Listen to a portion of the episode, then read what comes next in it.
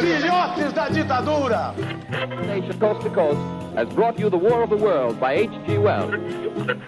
Vocês vão ter que me engolir! I have a dream. Acaba de suicidar-se em seus aposentos do Palácio do Catete o presidente Getúlio Vargas. E saio da vida para entrar na história. Este é o Fronteiras no Tempo, um podcast de história.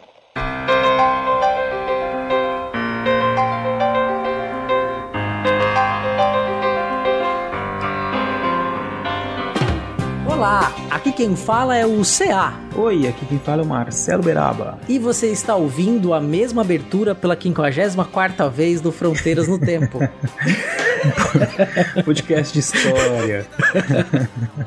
Mas não tem problema, cara. Se é a mesma abertura. Gente... É, é, é, o nosso bordão, né? É, lógico. É, não é agora que a gente vai mudar. Não, lógico. É importante. Mudaram pessoas... algumas coisas que o vídeo já deve ter percebido, né? Há mudanças, há mudanças. Tem coisas que não precisa há mudar. mudanças. É, é, exatamente. a gente pode ser conservador para algumas coisas. Pode, não pode mudar tudo, cara. Porque senão, né, tira aquela sensação de conforto, assim, de estar falando, né, com uma coisa que você reconhece, né, a sensação de estar em casa. Então, por isso a gente mantém essa abertura, sei lá, uns 10 anos já. ah, Beraba, estamos reunidos aqui hoje para falar sobre o quê? Hoje nós vamos pegar algumas conversas que eu já estamos tendo já há algum tempo. Nós construímos aqui um episódio para falar para vocês sobre um, uma situação, um tema que é, a gente vê como muito importante de ser tratado aqui com vocês. Como todos, né? Mas esse é porque tem uma, uma dimensão maior, assim, né? Nós vamos falar hoje sobre os mitos da escravização no Brasil. Brasil, não só no Brasil, né? Mitos sobre a escravização em geral, né, Céu? Exatamente, né? E esses mitos se refletem no nosso cotidiano, estão presentes entre nós nos dias de hoje e afetam diretamente a forma como nós compreendemos a história, na forma como nós criamos a nossa consciência temporal, a nossa consciência histórica e damos sentido para nossa vida no cotidiano, porque a história, uma das coisas que ela faz, né, é criar o que a gente chama de consciência histórica, a forma como a gente se enxerga no mundo enquanto sujeitos históricos. Todos Exato. nós somos sujeitos históricos. Isso. Então, a gente vai pegar esse tema, desconstruir os mitos da escravização. Desconstruir mitos dá para trabalhar com vários temas, né? Dá pra gente desconstruir muitos mitos, é né? uma coisa que a gente tem feito em muitos episódios aí também. No caso específico da escravidão, é para que a gente possa desvendar, no sentido de mostrar né, o que está por baixo, de muitos lugares comuns e muitas formas que nós temos de olhar para esse passado, que muitas vezes acabam camuflando uma série de problemas que são presentes mas que a gente não enxerga porque a gente tem uma visão estereotipada, mítica, né, dessas relações de produção escravista, do sistema escravista como um todo, né? Então daí que vem a nossa preocupação. A gente quer falar com vocês sobre isso para que vocês possam refletir junto com a gente sobre os impactos, as consequências, né, do sistema do regime escravista no Brasil e no mundo, né, atualmente. Exatamente, Beraba. Então, bora pro episódio, sem mais delongas. Sem mais delongas, vamos lá.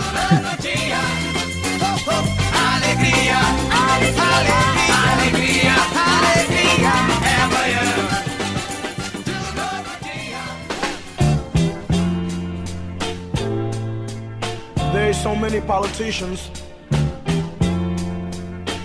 trying hard to find the way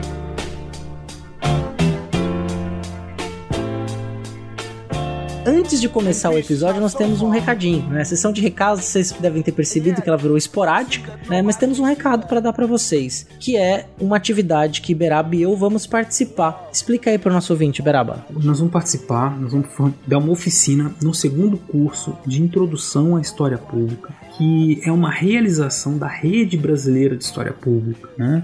História pública é um campo aí de, de atuação, de, de, reflexão dos historiadores que tem crescido e nós vamos ter esse prazer aí, essa honra de dar uma oficina sobre podcast neste nesse curso. É um curso que engloba uma série de atividades, palestras, mesas redondas, oficinas, né, tudo online, obviamente. Nós vamos dar nossa oficina no dia 26 de fevereiro, a oficina 12, que é a oficina de podcast Nós vamos deixar o link aí no post para vocês fazerem a inscrição, caso estejam interessados. Né? Ele tem como público-alvo estudantes, pesquisadores de história, mas também pessoas interessadas em conhecer a atuação do historiador nesse campo da história pública. E se quiser então participar, só acompanhar o link aí pegar o, o, os caminhos para fazer as inscrições. Será então entre os dias 22 e 26 de fevereiro, a nossa oficina, minha do CA, no dia 26 de fevereiro. Exatamente, vamos dar uma oficina sobre produção de podcast. Então, se você tem interesse aí de fazer o seu podcast ou quer saber sobre o nosso processo de produção, nossa experiência,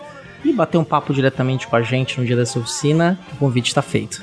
Isso aí. Então, bora pro episódio. Agora sim.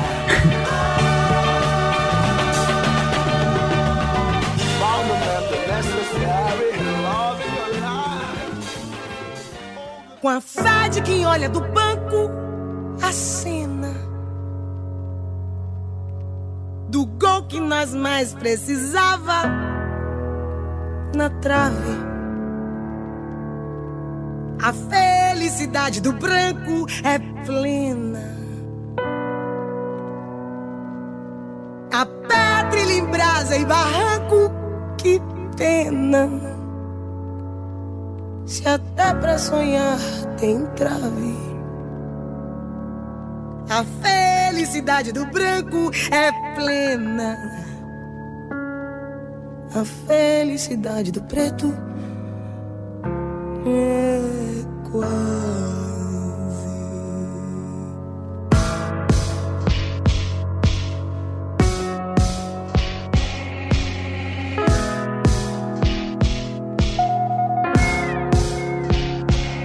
Olhei no espelho, Ícaro me encarou. Cuidado, não voa tão perto do sol, eles não aguentam te ver livre. Imagina te ver rei, o abutre quer te ver de algema. Pode dizer, ó, oh, não falei no fim das contas que esmalha, esmalha. Escravização, sujeitar um indivíduo ao jogo de outro. Essa escravização pode ser étnica, interna de uma mesma sociedade, econômica, de variadas formas. E a gente vai discutir um pouquinho sobre ela ao longo da história, não é mesmo, Beraba? Isso.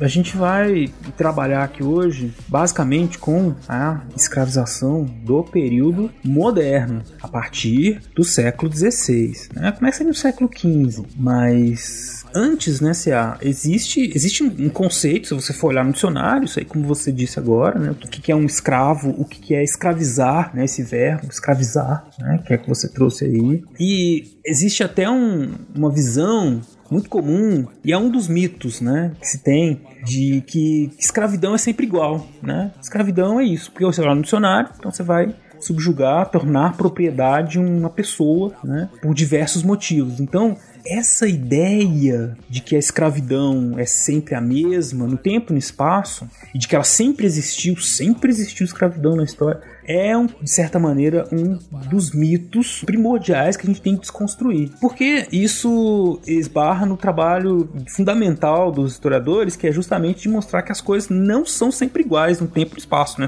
Elas estão sempre mudando. Exatamente. Não é porque às vezes nós damos o mesmo nome que é a mesma coisa ao longo do tempo. Não significa que a escravização praticada no mundo antigo, a gente chama de antiguidade, vamos pensar em Grécia, Roma, Egito, que é a mesma coisa da escravização moderna. Uhum. Ou a escravização no período medieval, que a gente chama de medieval, tendo como referência a Europa, mas a escravização em outras regiões do mundo, nesse período aí de mil anos, entre a idade que a gente chama de idade moderna e a antiguidade, ela vai ter características muito diferentes, né? Exato. E vai ter significados diferentes, tanto para quem era escravizado quanto para quem praticava a escravização. É evidente que você pode encontrar paralelos entre esses regimes, assim, principalmente se você for pensar essa coisa da propriedade.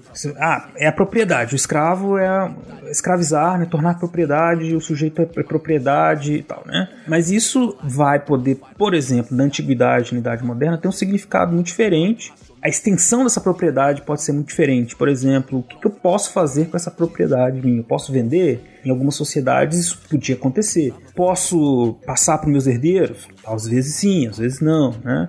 Então você vai na antiguidade, nas diversas sociedades no tempo que tiveram escravidão, por mais que a gente possa fazer esse paralelo, essa coisa do sujeito se tornar uma propriedade, esse, o sentido da propriedade vai ser sempre diferente também. E a escravização moderna, ela é muitíssimo diferente de todas as outras que a gente teve até então, porque essa questão da propriedade passa a ser central, porque nós passamos a ter aí um comércio, a partir da Idade Moderna, um comércio de escravizados, um mercado de escravizados que é fundamental para o desenvolvimento de todo o sistema econômico mundial a partir do século XVI, coisa que antes a gente não tinha. E nesse sentido, a gente pode também frisar que a virada do século XVIII para o XIX amplia essa escravização à medida em que ela passa a ser também parte do Estado de Direito. Ela passa a ser parte da legislação dos países. Você vai ter um avanço civilizacional que é a questão do direito, mas ao mesmo tempo esse avanço civilizacional carrega com si uma legitimação jurídica da escravização. Então você tem ali esse processo que é parte constituinte do mundo contemporâneo também. Exatamente. Então, quando vocês ouvirem falar a escravidão,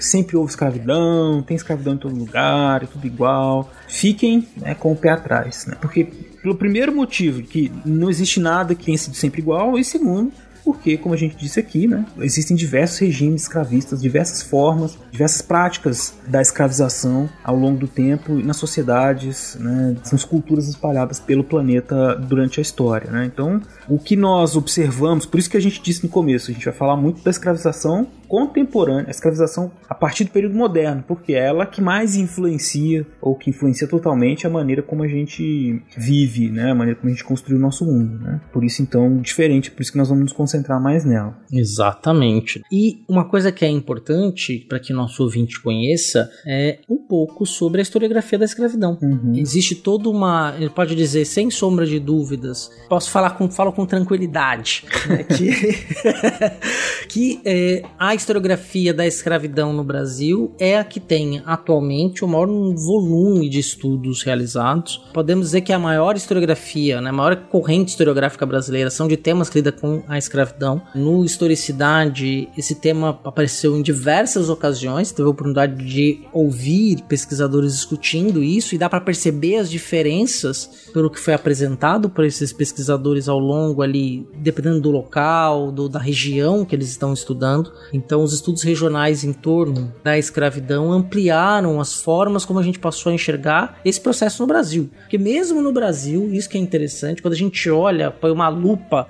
para observar o processo de escravização na colônia, depois no império, a gente percebe diferenças entre as regiões. Então. Claro que não existe escravidão melhor ou pior. escravização é um processo bárbaro, vamos dizer assim, mas sem querer é, é, usar o. Vamos usar o termo, é uma barbárie né, uhum. né, contra um outro ser humano. Quer dizer, não existe escravidão amena. Escravização é escravização. Existem diferenças sobre a escravização no tempo? Sim, existe. Mas é, não dá para relativizar o processo de escravização. Acho que a gente pode olhar para ela e mostrar como as dinâmicas sociais, como as, as dinâmicas históricas eram muito variadas ao longo do tempo e de região para região. Exatamente. E apesar de hoje nós termos, então, como disse o CA, um grande volume de trabalho sendo desenvolvido, isso é uma coisa que ainda é, precisa ser bastante explorada, porque a gente teve um crescimento muito grande a partir dos anos 70 desses estudos, né? Mas aí está acompanhando também o próprio crescimento dos centros de pesquisa no Brasil a partir dos anos 70. Uhum. Por que, que a gente é, uma, é, um assunto importante? Porque a escravização, o, o, regime escravista, a presença dos escravizados no Brasil, ela é sempre foi um, uma questão, um problema a ser resolvido, né? Desde que o país começou a se transformar numa nação ou se criou um projeto de nação, a questão da escravidão ela foi encarada como algo que deveria ser solucionado. Né? A gente tem que falar sobre a escravidão, tem que ter alguma resposta, tem que falar alguma coisa sobre isso, né? Que qual é a contribuição que isso tem para a nação brasileira? E aí essa contribuição a maneira como foi lida essa contribuição foi mudando, evidente. Né? O Brasil começou, passou a existir enquanto país, nação, enquanto país, né? Porque enquanto nação demorou um tempão, ainda estamos no processo ainda, na verdade. Uhum. É, em 1822, né? E aí, a partir desse momento, você tem, por parte do Estado, um processo de tentar construir uma visão, uma história do país, né? E uma visão sobre a escravidão o que é mais interessante, curioso, é que ao mesmo tempo que eles faziam isso, eles estavam vivendo o regime escravista, porque o Brasil virou país, né, não aboliu o regime escravista em 1822, como vocês sabem, foi só em 1889. Então, durante o Império, o país era escravocrata, precisava justificar isso no passado e no presente. Né? Então, quem escrevia sobre a escravidão no século XIX escrevia isso falando de uma questão presente para eles. Né? Então, eles tentavam tampar o sol com a paneira. Né? A gente tem que falar sobre a escravidão, mas tem que falar de um jeito que ela não seja assim o centro. Né? A gente quer falar de um outro Brasil, um Brasil civilizado. Né? Então, demorou um tempo para a gente encarar esse sistema realmente assim de frente, de uma perspectiva crítica. Coisa que vai acontecer só 100 anos depois, no século XX, né? Basicamente, né? com os primeiros trabalhos mais clássicos, assim, que aí já pensando numa perspectiva antropológica e social mais ampla, né? Que seria o Gilberto Freire, o Sérgio Buarque de Holanda, Caio Prado Júnior, uhum. né? E outros clássicos. Mas essa do século XIX é uma historiografia muito ligada a esse tentativa de justificar o presente ali escravocrata. Né? E por isso, então, o, o regime não era, digamos, bem visto ou colocado no, no, a devida relevância que ele tinha, ele teria. Sim, e mesmo o papel dos escravizados na construção da história do Brasil. Todas as heranças africanas foram eram apagadas, né? elas não eram nem consideradas como parte constituinte pelos textos, né? quando na vida real, quando a gente olha para nós hoje, nós somos ali, nós somos muito mais próximos da África do que a gente imagina. Né? Então, sobretudo por conta dessas, dessa cultura afro-brasileira, nós podemos dizer assim, que foi construída ao longo de muitos séculos e que teve o elemento da escravização, né? Não era necessariamente uma relação igualitária, pelo contrário, era uma relação fundamentalmente desigual, porque a escravização é desigual, né? Ela provoca uhum. a desigualdade e aprofunda as desigualdades também. E mais, as pessoas estavam convivendo, estavam vivendo o seu cotidiano e essas questões culturais foram então se construindo, né? Só que no século XIX não se enxergava essa possibilidade. Construir-se o indígena como um, uma antiguidade da terra, um, um idealismo do indígena, não era um indígena real, que estava na aldeia dos povos indígenas do Brasil. Os negros e negras eram desconsiderados, uhum. mas no século XX então passou a ter uma visão sobre esse processo, né? sobre o processo da escravização e do papel da cultura africana no desenvolvimento nacional. É, pelo menos uma visão, digamos, menos racista, né? Não quer dizer que não fosse. Tem gente que eu falando isso aqui, as pessoas vão ficar meio assim, pô, Gilberto Freire, né? Gilberto Freire é um cara que foi do céu ao inferno, né? Eu acho que a gente tem uma discussão que tem Sim. que ser profunda, assim, sobre o papel do Gilberto Freire no desenvolvimento da, das ciências sociais brasileiras e separar, na medida do possível, né, do Gilberto Freire na sua atuação política. Né? E os impactos Sim. do pensamento do Freire, que seja negando, que seja concordando, são muito grandes. Né?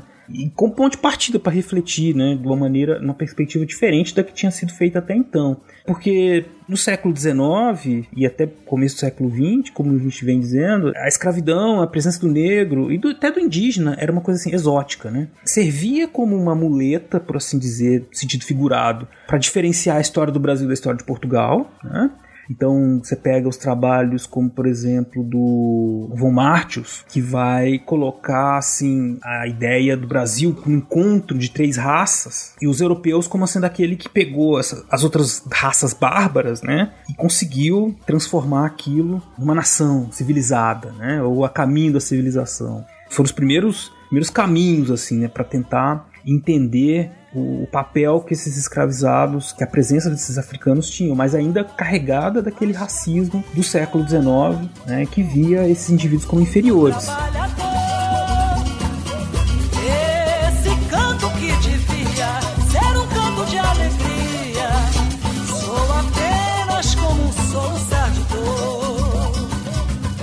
Van Hagen que é outro historiador brasileiro do século XIX, ele vai, vai trazer coisas como, por exemplo, ah, a contribuição dos negros na cultura brasileira. Ele vai falar de por exemplo, metalurgia, culinária, influência na língua portuguesa, mas sempre com esse viés de uma inferioridade racial e uma contribuição menor, né? Porque é uma questão presente, você não vai ver ele falando assim da importância econômica, do papel que a mão de obra escravizada teve na construção de grandes riquezas. Isso não, isso não passava no horizonte de possibilidade de análise para ele, porque evidente, era uma coisa que estava vivendo ali, né? A escravização não era uma análise que para ele seria normal, não sei que ele fosse, né, aderir ao abolicionismo, enfim, alguma coisa assim, que era que ele tentava fugir no trabalho dele, né?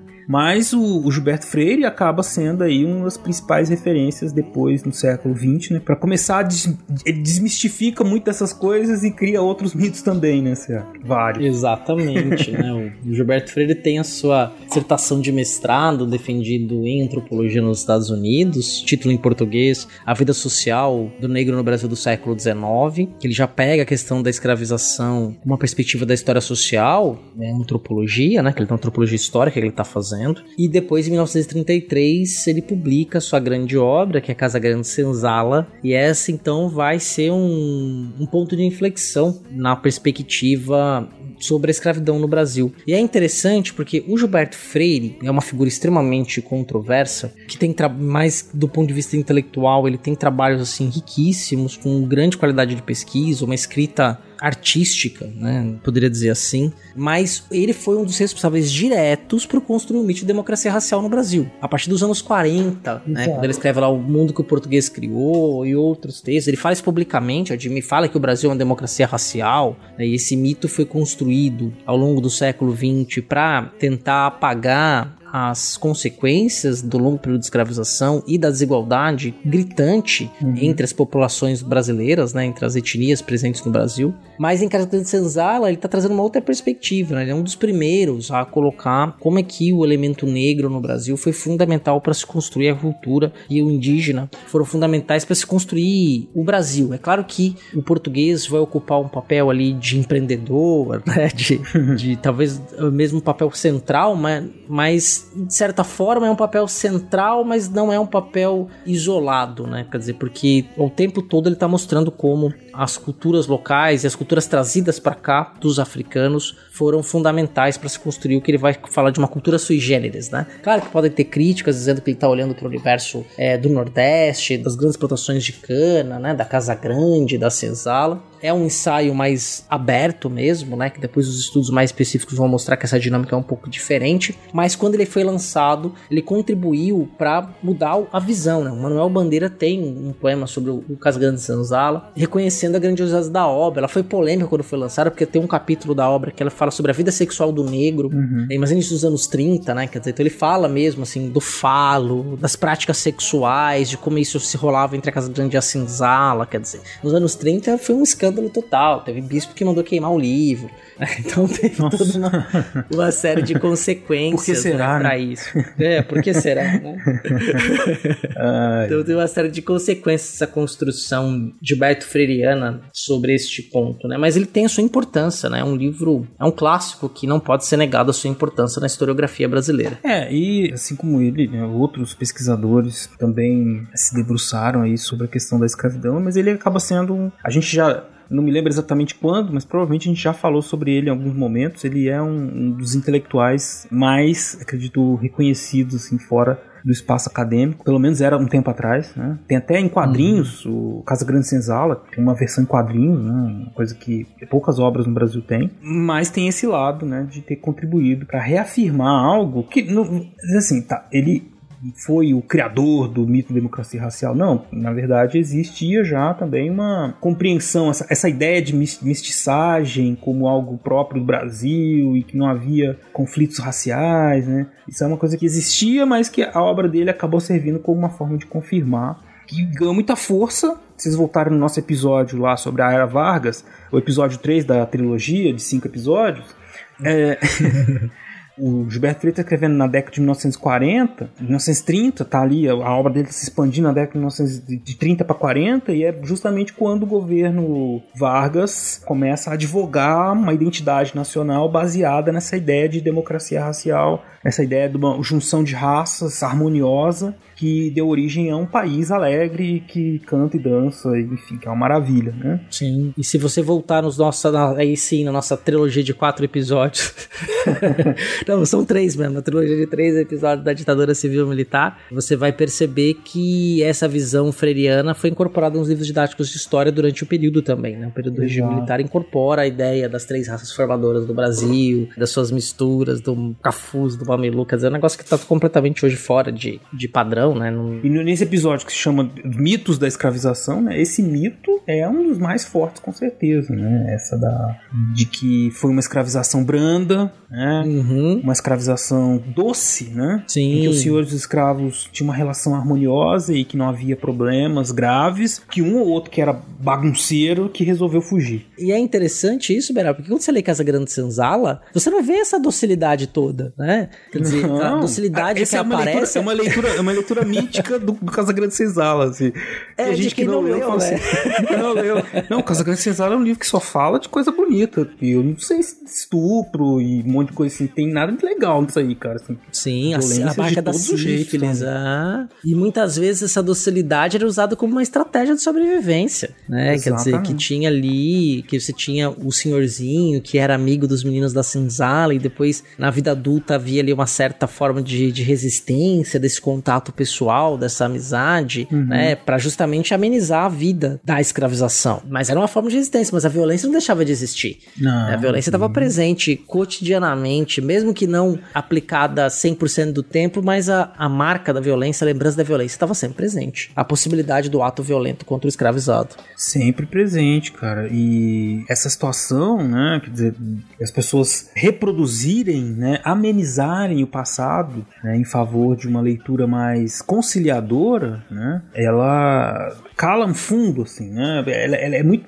conveniente para um projeto político, tá? No sentido de dizer assim que os conflitos, eles, mesmo numa situação como a escravidão, não teriam existido, né? Ou que seriam esporádicos. Então vejam como que é uma coisa que a gente tem sempre alertado vocês, né? Que a história tem esse papel político também, né? Não no sentido que tem gente que fala não, então tem a ver com política partidária, essas coisas, né? Que também quiseram confundir o trabalho do historiador com isso muitas vezes. Não, é no sentido político geral que tudo envolve, né? Usar essa interpretação, e aí a gente falou do Vargas, falando da ditadura civil-militar, veja, são duas ditaduras, e elas estão pensando num uso político desse passado amenizado para promover uma, uma dominação, né? Promover um controle sobre um, determinados grupos, né? Dizer assim, não, não tem conflito, tá tudo bem, né? É, então, quando alguém diz pra você assim, ah, não, esse negócio de luta de classe, esse negócio de conflito, isso aí é coisa de esquerdista. Não, não é, é, necessariamente. Tem a ver com política, sim, mas é,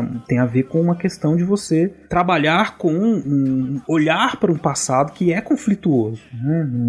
Nem- tudo são flores, nunca foi, né? Porque aí você olha pro passado e pensa, não, no passado era tudo maravilhoso. Hoje em dia que é violento. Não, no passado também era violento. Também tinha um monte de conflitos. Né? Os conflitos não nasceram agora, não começou agora. Sim, né? muito pelo contrário, né? Se a gente pegar, vamos dar um exemplo, vamos extrapolar um pouco. Se a gente pegar um pouco da nossa retórica política, isso foi muito visível, né? Nas eleições de 2018, mas um pouco antes mesmo, né? Muitas das soluções que a gente encontra no senso comum, ou mesmo em discursos de políticos no Brasil, é um discurso violento. Exato. É o discurso da obliteração do inimigo, do rival político, e mais do que isso, né? Da violência contra aqueles que estão marginalizados, não só o criminoso, né? Mas o marginalizado, né? Que a violência ela pode ser utilizada o tempo todo e sem restrição. Quando a gente fala de excludente de licitude, de licitude quer dizer, você está permitindo que os agentes do Estado, que deveriam obedecer à lei, eles têm todo, obviamente, todo um trabalho, né? Existe toda uma questão do monopólio legítimo da força do Estado, mas quando você exclui, quando você permite que ele haja da forma como ele quiser, haja com a violência que ele quer, você está dando autorização para chacinas. E essas chacinas é contra um povo muito específico, uma classe social muito específica, e essa classe social tem cor, né? Então é Exato, muito é. Importante que seja dito, né? Não muito diferente daquilo que o Capitão do Mato fazia. Né, que quando ele ia é, caçar o escravizado fugido, ou mesmo as polícias quando foram instituídas no século XIX, que uma das suas principais missões era vigiar o escravizado. Quer dizer, então a gente tem toda uma história de longa duração, a gente pode dizer assim, que está em torno dessa escravização e que esta ideia de conciliação de raças no Brasil, embora o termo raça cientificamente ele não faz muito sentido, mas socialmente ainda faz, a ideia da conciliação de raça ela vai entrar justamente para mudar o tom dessa história e construir uma, uma outra vertente de explicação que não deixe claro que tudo isso que está sendo dito aqui faz parte do mesmo processo histórico. Exatamente, cara. Bem, bem lembrado. Essa relação né, que você fez aí é perfeita. Assina embaixo, Zé. Eu acho que é isso mesmo. Eu te amo, brother.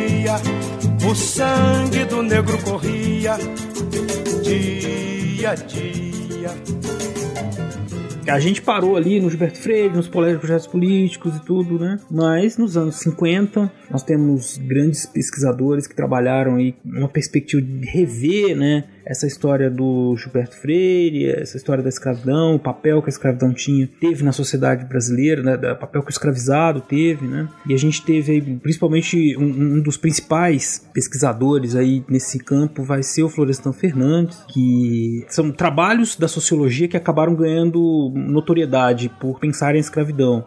Celso Furtado, o livro Formação Econômica do Brasil, que é o, o, livro que trouxe aquela ideia clássica assim, de ciclos econômicos. Nós temos também, como eu disse, o Florestan Fernandes, que pela primeira vez ele vai falar, trazer dados quantitativos de tráfico, depois vai falar sobre, muito sobre o, o pós-abolição, aí ele está preocupado com o racismo, né? Uhum. Que, o racismo do Brasil dos anos 50, 60, né? E, então foi um, um, um intelectual bastante engajado. E inclusive os seus alunos, né, que vão se tornar depois seus parceiros intelectuais, como o Fernando Henrique Cardoso, o Otaviani, vão trabalhar essas relações de escravização no sul do Brasil. É que existiu Exatamente. uma historiografia no Rio Grande do Sul dizendo que a escravização não teve importância lá. E aí o Fernando Henrique faz um estudo sobre a escravização escravização no Rio Grande do Sul e vai mostrar que não, que foi de, e com esse negócio do Shark, né, que nós vimos aí Isso. recentemente no Fronteiras no Tempo, Historicidade, né, vai ser impactante, né, e vai mostrar um pouquinho essa historiografia. É interessante porque o Fernando Henrique vai estudar é, o Rio Grande do Sul,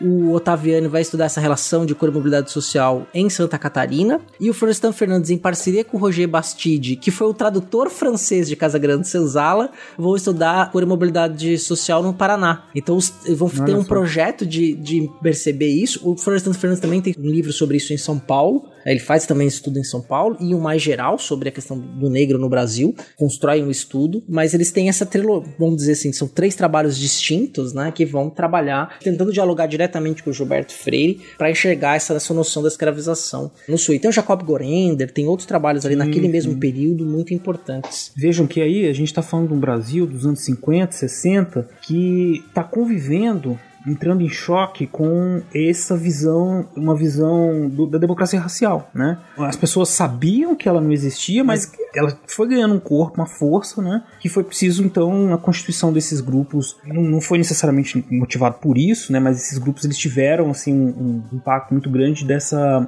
necessidade de entender como funcionavam as dinâmicas raciais, étnico-raciais no Brasil, para se entender se em que medida essa democracia racial teria ou não algum impacto, alguma relação com a realidade. Inclusive, tem um episódio, uma historicidade, que a gente entrevistou uma historiadora da Universidade Federal de São Carlos, Ana Cruz, e ela fala, conta um pouco dessa história, que vocês podem resgatar que é uma história, o Brasil nos anos 40, é, né, se torna objeto de observação, 40, 50, né, se torna objeto de observação, das, especialmente após a Segunda Guerra, das nações, é, outras nações do mundo, porque se olha para esse país e fala, bom, então não tem conflito ali, vamos ver o que está acontecendo, né? E aí vem pesquisadores do exterior, pesquisadores brasileiros começam a pesquisar e falam, assim, bom, tem conflito, só que eles não gostam de falar do conflito, eles, eles põem para debaixo do tapete, né?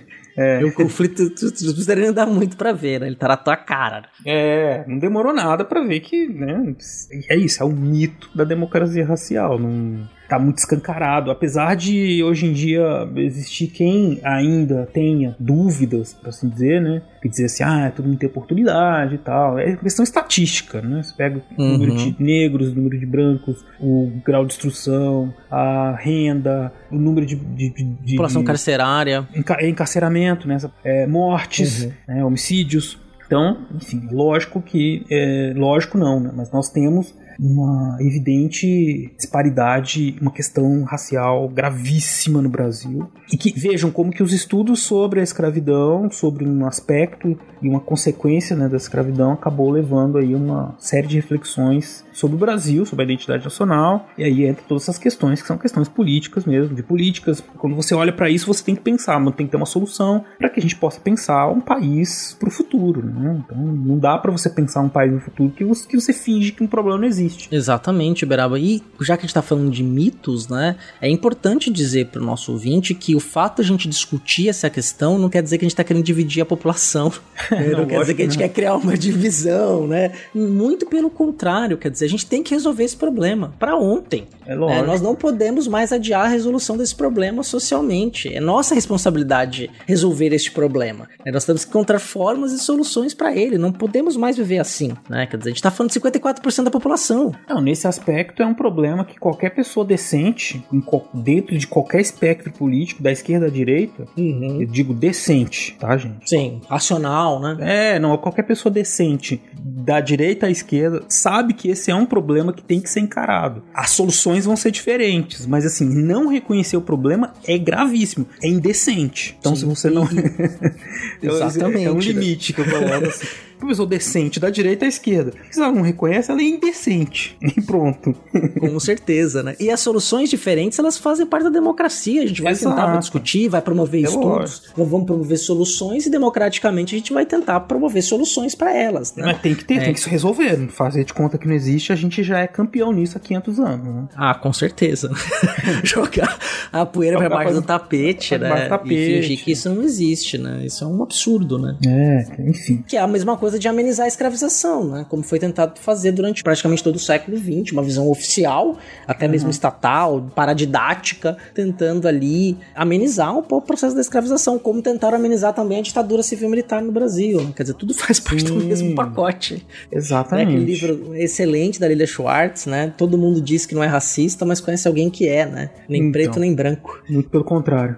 É um livro da Lilia é. Schwartz. Né? Aí a gente desembocaria aí para uma outra linha, né, do papo aqui. Sim, e a gente já falou sobre isso em episódios remotos do Fronteiras um tempo, né, raça racismo no Brasil. Isso. Mas é interessante porque a gente consegue perceber como que o debate intelectual, viu, ouvintes, não é, às vezes a gente já acha que fica ali na estante e não tem impacto, né, mas tem, tem é, nosso trabalho ele fomenta uma série de reflexões que pode não ser eu escrevendo o trabalho e aí isso vai ter um impacto e muita gente vai mudar. Não, isso vai se transformar depois em debates nos movimentos sociais, depois em políticas públicas, né, em debates públicos amplos. Então isso mostra a importância das ciências humanas como um todo, porque isso é estudado pelas ciências humanas, ciências sociais né, essas questões, esses problemas que são identificados e interpretações que são construídas dentro das ciências sociais, especificamente da história. Uhum. E aproveitando isso, né, para a gente retomar o que a gente estava discutindo, então nós começamos a falar lá da, dos anos 30, 40, plano dos anos 50, 60 e se prolonga dos anos 70, mas essa historiografia que a gente está dizendo, né, se a do Gilberto Freire sofreu uma crítica, a gente pode dizer que essa historiografia é produzida pela sociologia, é, e também alguns historiadores vão trabalhar nisso, nessa linha também, vai sofrer algumas críticas que foi chamada da coisificação do escravizado. Né? Quer dizer, que pega a escravização de uma forma ampla, né? como conceitual, e não, não foca, né? e aí é muita questão do historiador, né? da singularidade, que a gente gosta, né? de que nós, como vamos observar, singularidade no tempo, né? dos uhum. eventos singulares, vamos olhar para ela, e quando nós fizemos esse movimento, isso vai começar a acontecer no Brasil, com ampliação dos programas de pós-graduação, centros de pesquisa pelo Brasil inteiro, a gente começa a formar mais mestres, doutores em história, e pesquisadores, historiadores profissionais, pesquisadores. Os cursos de história vão se espalhando pelo Brasil, vamos formando historiadores, professores também. Isso vai ampliando também o conhecimento sobre o tema pelo Brasil inteiro, os seus interiores, né? Então a gente vai perceber que esses trabalhos eles não perdem a sua importância, mas vai passar a ter um olhar para esse processo histórico mais detalhado, mais específico. E aí uhum. pegando aspectos sociais e culturais. Por um motivo muito óbvio, ouvinte. Não, não, mentira, não é tão óbvio assim. Mas é porque que acontece? Com o aumento do número de pesquisadores e a profissionalização do trabalho do historiador, no, no sentido assim, das pós-graduações estarem aumentando, os historiadores passam a investigar as fontes históricas, né? Não quer dizer que antes não existia fonte, que era uma coisa. Não, mas antes você tinha uma interpretação mais ampla, em trabalhos ensaísticos com poucas fontes, né? E aí nós passamos a trabalhos muito específicos, monográficos, né? Então o sujeito ele vai lá no arquivo público da Bahia, né, em Salvador, e começa a investigar uma série de documentações que estão tá ali, por exemplo, de, de, documentos de compra e venda, certidões de batismo, certidões de nascimento, inventários, inventários pós-mortem, testamentos, tudo isso traz uma série de informações, listas nominativas, né? Tem uma parte da demografia histórica, que é essa de você olhar assim o movimento das populações e criar uma história, criar dados sobre o passado, né, a partir dessas listas, que criou uma série de interpretações sobre a escravidão que até então a gente não tinha, né? a gente pensava muito no, até aquele momento, uma escravidão, um processo de escravização muito amplo, assim, que é mais ou menos um pouco o senso comum que a gente tem, assim, uma, coisa homogênea. Ah, a escravidão é a mesma coisa, né? Aí pensa na plantation, né, que seria lá o, o escravizado que trabalha no, no, algodão, no café, é, na cana principalmente, né? Então, um mesmo modelo, né? E o que, que esses estudos a partir dos anos 70 foram mostrando? Não, que esses indivíduos escravizados trabalhavam em muitos lugares diferentes e que a escravidão estava presente em todos os locais, porque tem alguns locais que isso é mais evidente, outros menos, né? E isso dava a impressão assim, bom, aqui a escravidão não foi importante, né? Então você tem uma história oficial de algumas regiões que fala assim, não, aqui a escravidão não foi importante. Não existe isso, né? A escravidão esteve presente em todos os locais, em todas as relações, né? É algo que estava, e eu diria, isso eu, Marcelo, eu diria que ainda está presente no nosso cotidiano quanto relações de trabalho, relações sociais, relações culturais, enfim. A escravidão, então, ela tá, não é só uma coisa que estava ali na, nas grandes plantações voltada para exportação, ela está presente em tudo, em todo tipo de trabalho. E esses historiadores que estavam pesquisando nos anos 70, publicando nos anos 80, eles foram mostrando isso com cada vez mais exemplos e com trabalhos cada vez mais ricos, né, cara? E aí passamos a ter uma pluralidade de, trabalhos que foram investigar, por exemplo, como o Marcelo já comentou muito bem, em regiões que talvez nunca olharia, olharíamos se não tivesse ali um polo de pesquisa próximo, né, nos interiores, em regiões pequenas, né, em cidades pequenas. E é isso que é interessante, que você olha uma, uma comarca pequena, uma cidade pequena, é, que não necessariamente fazia parte do, do grande polo de produção de mercado interno, mercado externo nacional, mas que também existia escravização ali. E como é que ela era? Nem riqueza também. Tem é um bocado de povo esquecido, representando o inferno colorido. É diferente da, da escravização da plantation, a escravização de Minas. Né? Às vezes é o, o, senhor de poucos escravos que está presente ali, mas Isso. existia. A escravidão era parte constituinte dessa relação, dessa sociabilidade, né? Então a gente não pode ignorar isso. Então isso é importante. Uma das coisas que a gente tem que olhar para ela é a escravização. Ela é um processo que vai se mantendo é, ao longo de todo o período colonial e também no período imperial. Primeiro, porque era uma das principais fontes de riqueza, era uma das principais formas de circulação do capital. Sim. A comercialização de escravos talvez com certeza deu mais dinheiro do que o ouro extraído das regiões de Minas, do que a Exato. cana de açúcar plantada e colhida no Brasil. Com certeza. Né? Quer dizer, a escravização foi o que mais deu dinheiro nesse processo. Ele era um processo econômico completo em si. Uhum. Né? Um lucro absurdo, né? Eu acho que é um dever moral dos historiadores falar disso a todo momento. Grande parte das riquezas que se formaram ali a partir do século XVI, deve pensar assim, nossa, mas está muito longe, né? Não, não está tão longe assim não. Existem ainda grandes fortunas que são originárias do tráfico de escravos. Né? Uhum. Grandes fortunas foram construídas a partir da escravização, que seja direta com a exploração do tráfico e exploração da mão de obra escravizada, ou mesmo indireta de gente que conseguiu de alguma maneira oferir lucro a partir daquele sistema que é um sistema global, mesmo que não esteja presente na prática assim em todos os lugares, mas que numa perspectiva geral a gente pode olhar assim como tem aquela, aquela comparação do rio chamado Atlântico, né, do, do Alberto da Costa Silva. Do Alberto da Costa Silva, né? Pensando que no Oceano Atlântico você tem a partir desse processo de escravização né, de um, um sistema muito grande que liga de maneira muito forte a África, as Américas e a Europa. É uma, uma coisa que tem impacto em todas essas regiões, um tipo de atividade que tem impactos variados né, em todas as regiões.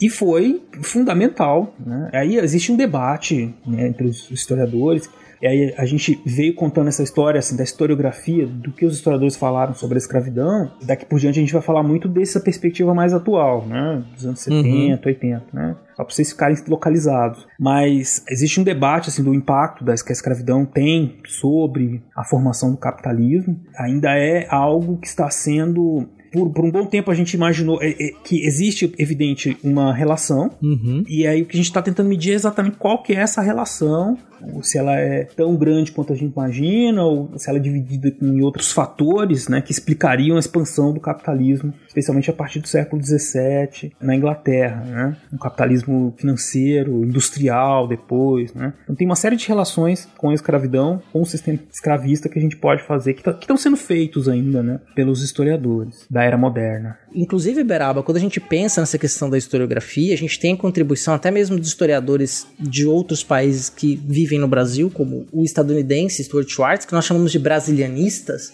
Foi um projeto político-acadêmico dos Estados Unidos da América de enviar historiadores, sociólogos, antropólogos para a América Latina para entender as sociedades historicamente e sociologicamente da América Latina como um todo, e muitos deles vieram para o Brasil. Havia um incentivo acadêmico para isso, uhum. como por exemplo o Stuart Schwartz.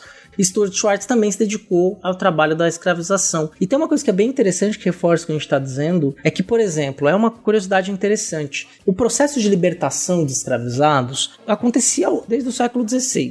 Obviamente que era, era uma forma de resistência, havia uma série de negociações, de lutas. Mas uma coisa que o Stuart Schwartz chama atenção, é, são duas coisas que ele chama atenção. A primeira é que normalmente o africano quando chegava aqui, esse nunca era liberto. Então chegou, veio alguém da Costa do Ouro ou de Angola, chegou escravizado aqui, ele passava sua vida inteira como escravizado, raramente era liberto. Libertava-se normalmente aquele escravizado nascido na terra, nascido na América Portuguesa. E um outro detalhe interessante, normalmente essa libertação era feita de mulheres. As mulheres eram mais libertas do que homens. Olha que coisa interessante. Você para pra pensar num regime escravista, vale mais a pena você manter mulheres escravizadas porque elas podem gerar filhos, né? Pensando assim de uma forma bem é, escrota historicamente, né? Uhum. Gerar filhos e aí gerar mais escravizados. Você não precisa comprar um escravo novo, porque já nasce um escravo daquela escrava que você comprou aquela pessoa que você escravizou, ela não é escrava, ela é escravizada, daquela mulher escravizada,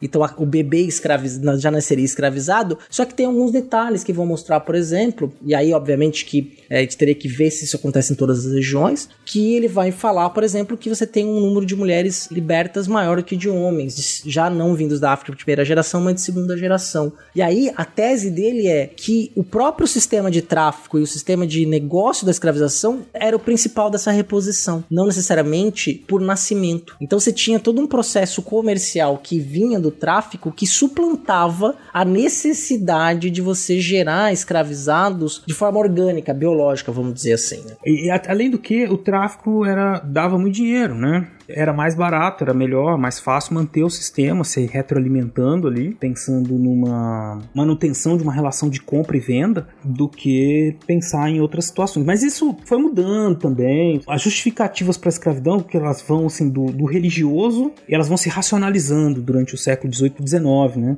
No sentido de dizer assim, não, que existe um, uma forma de, de inferioridade, né? Que vai tornando justificada a exploração, a, a manutenção como cativo daquelas pessoas pessoas. E você tem, por exemplo, casos no século XVIII, que aí o, o pensamento iluminista está mais presente. Nas colônias francesas e inglesas eram escritos manuais, manuais agrícolas, que orientavam os senhores escravos na gestão dos seus indivíduos escravizados. É uma leitura interessante, ainda que cruel de ser feita, a maneira como eles pensavam em criar estratégias para que aquele indivíduo produzisse mais. Então, por exemplo, você fazer com que ele tenha família, por exemplo, né? Ter família era uma forma que alguns desses manuais diziam como uma maneira de fazer aquele indivíduo ficar mais manso, por assim dizer, né? Deixar ter uma família, ao mesmo tempo promover alguns cuidados. Uma tentativa de humanizar, mas eu muitas aspas nesse humanizar, porque é impossível, uhum. o sujeito continuava escravizado. Mas durante o século XIX, do 18, 19, isso foi sendo pensado como uma forma de gestão de trabalho. Eu preciso que eles trabalhem e produzam mais, então eu vou fazer com que eles tenham tais e quais regalias. Aí entra uma outra perspectiva da historiografia que fugir dessa coisificação de olhar essa história da perspectiva do escravizado. Dizer assim, não, então eu posso conseguir a liberdade se eu fizer isso ou aquilo. Eu posso conseguir uma proteção da minha família se eu fizer isso ou aquilo. Então, quando a gente olha para esse escravizado não como um objeto comprado e vendido, mas como uma pessoa racional também e que consegue, evidentemente, fazer a leitura da sua realidade e criar estratégias para sobreviver melhor e conseguir a liberdade, a gente consegue ver. Então que muitas dessas negociações e acomodações que vão acontecer durante o regime escravista, que é o sujeito resolver, ah, por que eles não fugiam, por que eles não matavam, por que eles não corriam, tem a questão da sobrevivência e tem essas negociações que o sujeito fazia no dia a dia para tentar conseguir uma vida melhor e com certeza a liberdade. Então é por isso que a gente fala de uma forma de resistência à escravidão, mas que não é uma resistência direta no sentido de partir para o conflito direto. Mas esse mesmo sujeito partia para o conflito e se precisasse, se essa negociação desse errado, ele ia para cima, não tem problema nenhum. Exatamente, né? E é interessante você falando desses manuais, né? No Brasil, no século XIX, nós vamos ver muito eles publicados na imprensa, versões é, nacionais do manual. Desde o começo do século XIX, eles já começam a aparecer na imprensa como uma forma de racionalizar as relações de trabalho e aí você aproveitar melhor, né? Introduzir máquinas para reduzir a necessidade, diminuir a quantidade de mão de obra escravizada ou otimizar o trabalho dos escravizados no campo. E, ao mesmo tempo, né? Isso foi só um detalhe, mas o que o Marcelo fecha falando que é muito, muito interessante, muito importante, que quando essa historiografia passa a olhar para a perspectiva do escravizado, um novo mundo, um novo universo sobre essas relações passam a se abrir. Essas pessoas, elas não estão lá passivas na relação. E aí, é uma coisa muito interessante, a gente vai voltar nessa temática, né, que é importante, uma coisa que a gente ouve falar muito, né, que os homens caucasianos, vamos dizer assim, os homens brancos, o europeu não tem culpa da escravização, porque já havia escravização na África. Ah, sim. Então não há culpa do europeu, do brasileiro atual, pela escravização. Porque isso já acontecia lá na África, não é mesmo, Beraba? Ah, pois é, então. Isso é um, um outro grande mito, né? Foi bom você tocar nisso, porque aí a gente faz uma relação com o que a gente vinha discutindo a respeito da formação do sistema mundial capitalista a partir do século XVI, com forte influência, e como eu disse, estamos discutindo a influência maior ou menor né, da escravidão nesse, nesse processo, mas com certeza com influência da escravidão nesse processo. E essa ideia né, generalizada, que se generalizou infelizmente nos últimos anos, né, muito com uma ideia que foi muito propagada com pessoas com objetivos políticos claros, que era de desmerecer, de desqualificar o debate racial no Brasil, dizendo então que não, que escravidão não tem problema porque esse negócio já acabou e existia escravidão na África. Os próprios africanos eles se venderam, venderam seus irmãos. Então a culpa é dos próprios africanos, que eram bárbaros, e venderam eles para os europeus. Os europeus foram lá e compraram, porque eles precisavam de mão de obra. Né? Ora, meus amigos, minhas amigas, isso é uma falácia, né? em muitos sentidos. Um viés interpretativo baseado na atuação que existia se constrói uma interpretação falsa. Existia escravidão, existia migrações obrigatórias de populações na África por conta de guerras, por conta de escravização antes dos europeus. É evidente que existia. A questão é, e a gente disse isso no começo do programa, é a mesma escravidão mercantil que os europeus implantaram na África a partir do século XVI? Não. Né? O processo de captura, o processo de comércio de escravizados que foi tomando conta de diversas regiões da África, da África Central especialmente, a partir do século XVI, foi extremamente deletério, extremamente, né? porque uhum. desestruturou uma série de relações tradicionais, comerciais, mesmo de relações escravistas que existiam antes, deu um novo significado a todo o processo. Então você tinha europeus que fustigavam, que instigavam guerras tribais para justamente conseguir capturar os derrotados, né? Então, o fundamental aí não é a gente olhar se existia ou não a escravidão na África antes, mas é reconhecer que ela, ela, era diferente e que o modelo de escravização que passou a existir depois, de captura, de todo ele foi influenciado, ou diria até, foi criado por uma demanda europeia por mão de obra, uma demanda insaciável, tão insaciável que fez com que aos poucos os europeus fossem adentrando o continente africano e tentando influenciar diversos grupos étnicos na África para participarem desse comércio com eles, né, de alguma maneira. E alguns desses grupos participam desse comércio para sobreviver, né? Exato. Porque era isso ou ser massacrado, né? Você pega a própria história da Ginga, né? Da Inhazinga ou Ginga em Angola, ela também passa por esse processo, né? Uma, era uma forma ali também de tá com uma arma na cabeça, você precisava participar desse processo, depois houve resistência, né? Inclusive, eu vou fazer uma promessa aqui, Berá, pro nosso ouvinte, que nós vamos fazer um episódio específico sobre as relações de escravização na África antes da Era Moderna, antes do, do contato com os europeus. Tem até alguns convidados em mente aí que trabalham com esse tema em suas disciplinas de graduação. Tem dois sidecasts muito interessantes, eu participei dessas gravações também, o link vai estar no post sobre a história da África. Nós falamos bastante nesses episódios sobre esse processo de escravização no continente africano, mas o ponto central que a gente quer trazer aqui, o Marcelo acabou de falar, que é justamente que o fato de já existir escravização na África não quer dizer que era o mesmo processo de escravização. Era escravização? Era. Era ruim? Era, mas não é igual. Não é passar pano para a escravização anterior, quer dizer, não é a escravização europeia era maligna e a africana era boazinha. Não, não é isso que a gente está querendo dizer. Que fique claro isso, né? É. Mas que é um processo social diferente, é um processo histórico diferente. Você tinha, por exemplo, na rede transsaariana de escravização, de navegação pelo deserto, que muitas eram escravizadas, que iam levadas para os haréns dos sultões na África otomana, por exemplo, né, do norte da África, e porque muçulmano escravizava muçulmano. O escravizado não era uma propriedade individual, ele era coletivo, né, e muitas vezes ele era reincorporado, ou era incorporado naquela sociedade a qual era submetido como escravizado.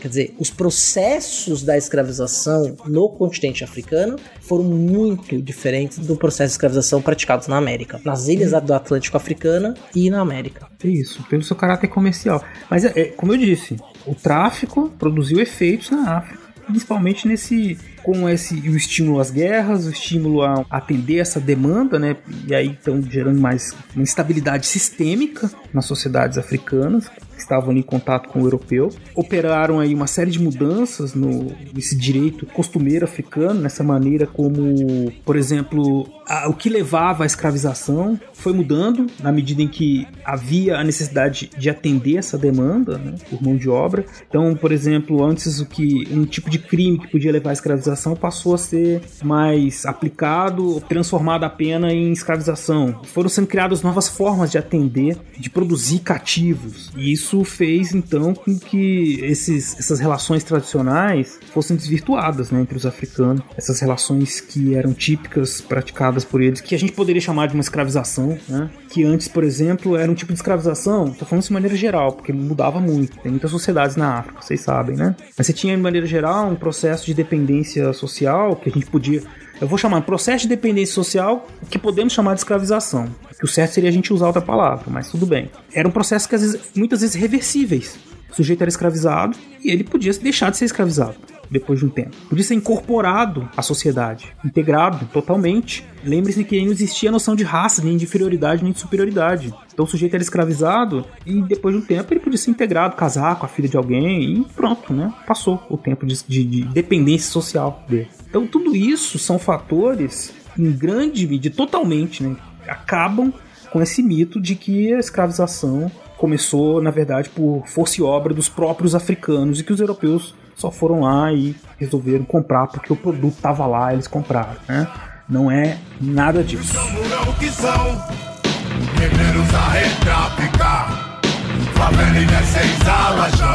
E bomba relógio prestes a.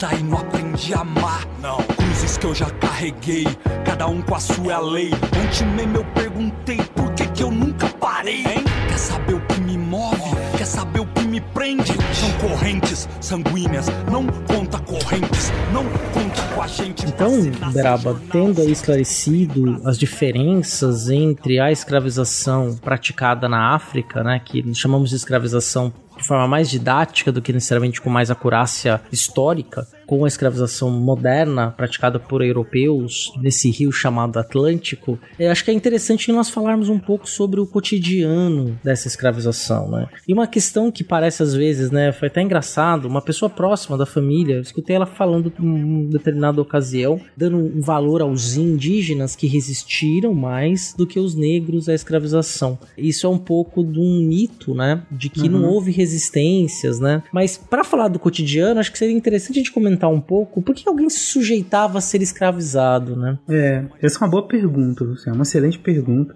Eu acho que a gente pensa pouco sobre isso, porque imprime um olhar né, para a questão da violência, mas a gente tem que saber que isso no dia a dia existem muitos outros mecanismos, e a gente já falou nesse programa de alguns deles, né, outros mecanismos que faziam com que o sistema escravista se mantivesse, se reproduzisse. Ele é assim, na essência ele é violento, claro, né? De violência de todas as formas, mas ele possui também, e aí não no sentido de ser mais brando nem nada, mas ele possui diversas brechas, diversos espaços de negociação. Existe uma dinâmica que é da negociação e do conflito. Os historiadores, a partir dos anos 1980, deram maior ênfase quando eles foram passar a estudar fontes, por exemplo, como os processos criminais, que traziam lá os escravizados que eram julgados por assassinato ou brigas, às vezes contra livres, libertos, às vezes contra os seus próprios senhores. E aí, a partir desses processos criminais, foi possível encontrar diversas estratégias desses indivíduos na sua luta cotidiana contra a escravidão,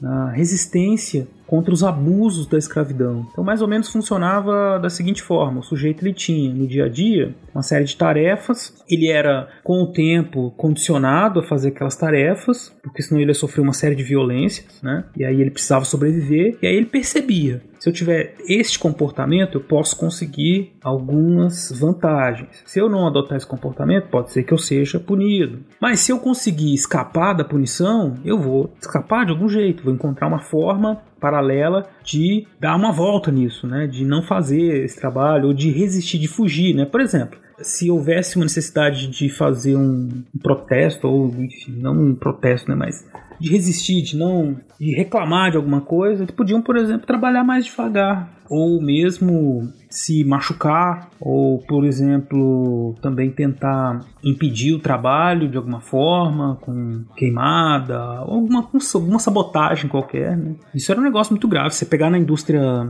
do açúcar, né? negócio que os senhores temiam muito. Dizer, imagina que eles colocavam lá no para ferver um monte de caldo da cana, né? Uhum, e se melaço, aquele negócio, né? um melaço, se aquele negócio estragasse, o prejuízo era incalculável. Por isso que você tinha na indústria açucareira a hierarquia na senzala, né, que a gente falava, que é justamente porque esses que vão cuidar de uns serviços que são mais específicos e valiosos, eles vão acabar recebendo, não vamos dizer assim, um pagamento, porque não eram escravizados, né, mas eles tinham algumas regalias. Essas negociações constantes entre essas hierarquias todas que eram incentivadas pelo senhor, né, elas eram usadas para sobreviver, para resistir. O que não quer dizer que eles também não se enxergassem. Existia toda uma coisa da comunidade, né, entre escravizados, eles interagiam entre eles, eles tinham, eles foram pela essa experiência de ser escravizado. Também a gente existem várias obras que mostram como eles foram adquirindo uma certa, uma certa consciência, não, uma consciência. Eles tinham consciência, né, do seu papel de escravizados. Uns tentavam fugir ou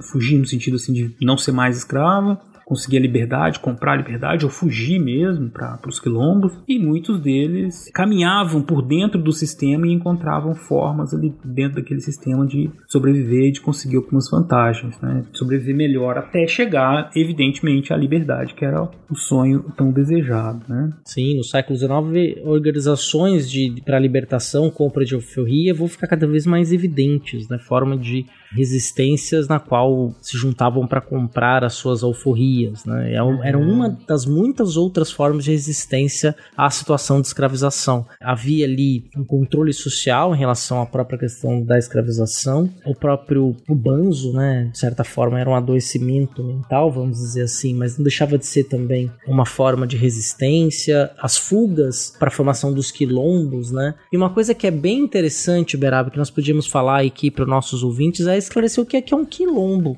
Aí na boca, muitas, ah, a comunidade quilombola, e muitas vezes as pessoas não sabem, né, o que é um quilombo. Olha, quilombo, ele é um, uma entidade, uma instituição, eu diria assim, histórica brasileira muito importante. Tem um sentido hoje em dia político, dentro daquela discussão toda que a gente fez, né, de pensar, né, no, nas consequências do sistema escravista, do sistema de exploração e da resistência a tudo isso no mundo atual. Então, o quilombo ele tem um sentido muito especial hoje em dia nesse aspecto de representar um ajuntamento, uma identidade entre os povos chamados povos da diáspora, os povos descendentes dos que foram escravizados, né? Então, tem até o verbo aquilombar-se, né? Então é você se juntar ali com os outros, os outros negros, né, e promover ali um espírito comunitário. Então tem esse sentido muito especial e tem uma questão histórica, um, é um conceito histórico, por assim dizer, né? um tipo de agrupamento que tem uma história muito grande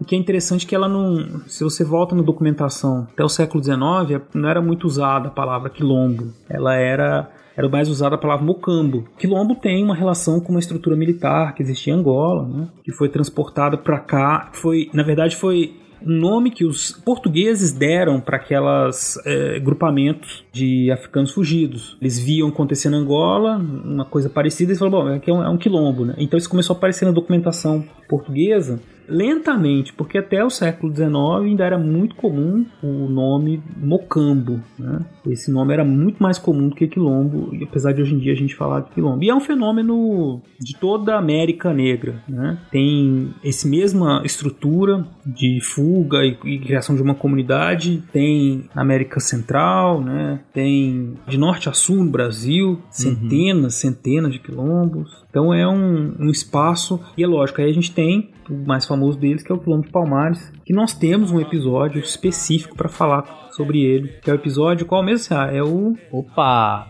Vamos oh, ter que fazer a mágica do editor aqui. Pegadinho. Pegadinho. Eu não lembro, mas é o episódio é 30, sobre o zumbi dos palmares, né? Eu acho que é 30, né? É o 30? Vamos ver, vamos Pera consultar aí. aqui. Fronteiras do Tempo, Zumbi dos Palmares. 36, hum, quase. 36, ó, foi mais rápido do que eu, então, hein, Beraba? Tá vendo?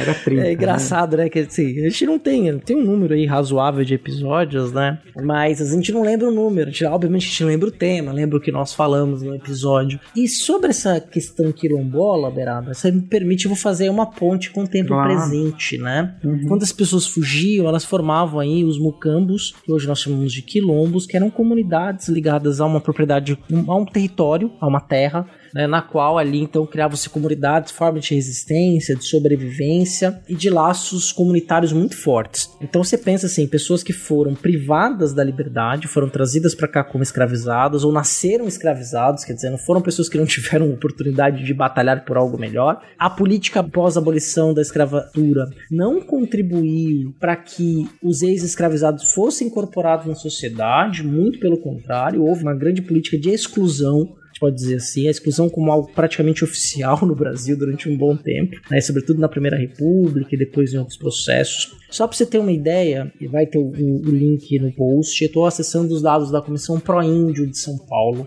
que monitora titulação de territórios de terras quilombolas. Nós temos no Brasil, de norte a sul, total de 1948 quilombos. Tá? Chuta uhum. quantos territórios, quantos quilombos são oficialmente reconhecidos pela justiça, tem a titularidade da terra. São 1948 quilombos que estão reivindicando o processo de titularização da terra. Isso começou lá logo depois da Constituinte de 88 e adivinha quantos quilombos de 88 até hoje já tiveram os seus territórios titulados, ou seja, o território da terra que passou a pertencer àquela comunidade. Oito. Tô chutando. é um, um pouquinho mais, né? É, de 1940, existem 1948 quilombos no Brasil. Destes, 181 quilombos são titulados. 1.767 quilombos estão em processo de titulação e tá parado. É desde 2004 estão esse mesmo processo, é esses mesmos 1.767 quilombos em processo de reconhecimento. No Brasil, por exemplo, nós temos 399 quilombos em processo de titularização no Maranhão, com 57 titulados. Quilombos titulados para o estado do Pará, que é o que tem o maior número de quilombos titulados no Brasil, que são 66. Em Minas, existem 249 quilombos. Beraba, chuta hum. numa das regiões que acumulou uma das maiores contingentes populacionais escravizados. Quantos territórios quilombolas são titularizados desses 249? Não sei, cara. Oito de novo, gostei desse número. É, quem dera, zero. Zero, meu Deus. Nenhum território quilombola reconhecido como território quilombola juridicamente do Brasil. De 249, nenhum. Né? Quer dizer, então só pra vocês terem aí a dimensão, quer dizer, no Mato Grosso também não tem nenhum, no Amazonas são três, mas também não tem nenhum titulado. Pra vocês terem uma noção ainda, no Tocantins 33, vai ter o um link, tem um infográfico bem interessante, tem links para direitos quilombolas, publicações e também sobre a questão dos indígenas, relação entre indígenas e comunidades quilombolas, que tem relação de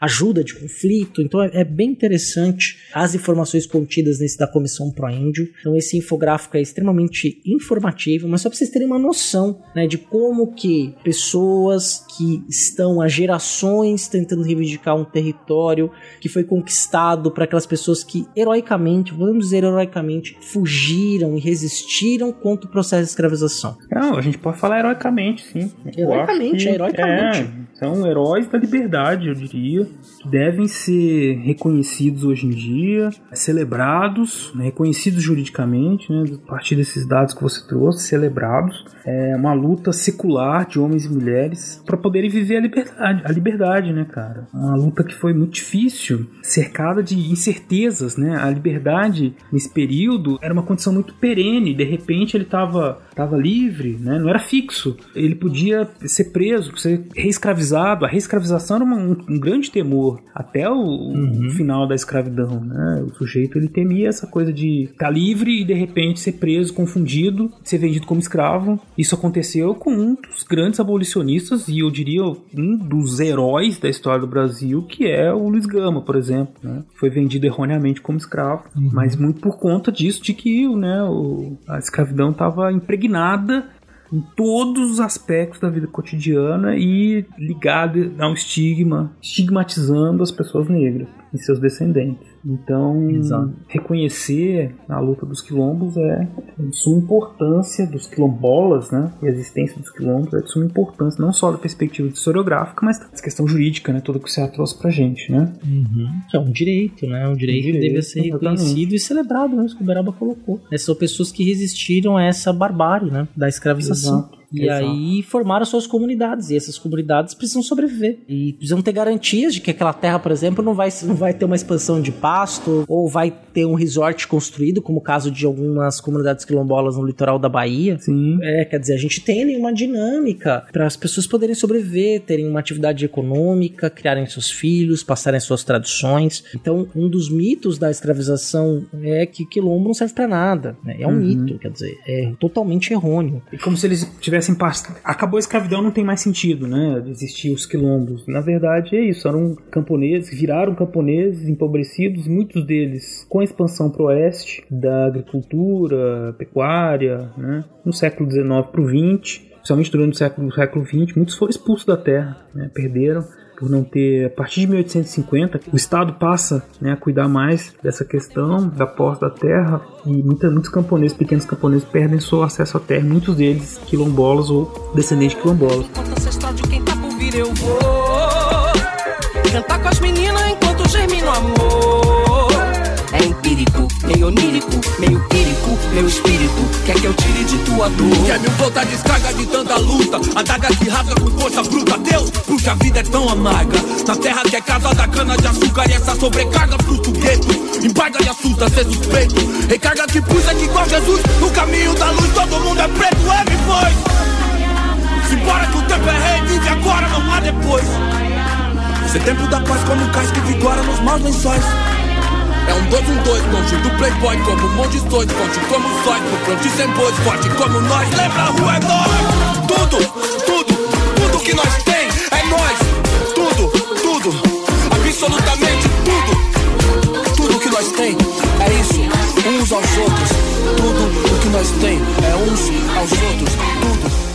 Tem outro aspecto dos quilombos que também não é muito conhecido, que a gente pensa sempre um quilombo lá no meio do mato, fugido, e ninguém sabe direito onde é, mas os mocambos e os quilombos, eles formaram em volta deles uma economia vibrante, né? Eles faziam negócio com os camponeses livres e libertos que viviam em volta. No caso, você pega a corte no Rio de Janeiro, né? Você tinha grandes quilombos urbanos, né? Próximos à cidade, produziam, vendiam de maneira não oficial, mas que todo mundo sabia, e eles estavam ali, né?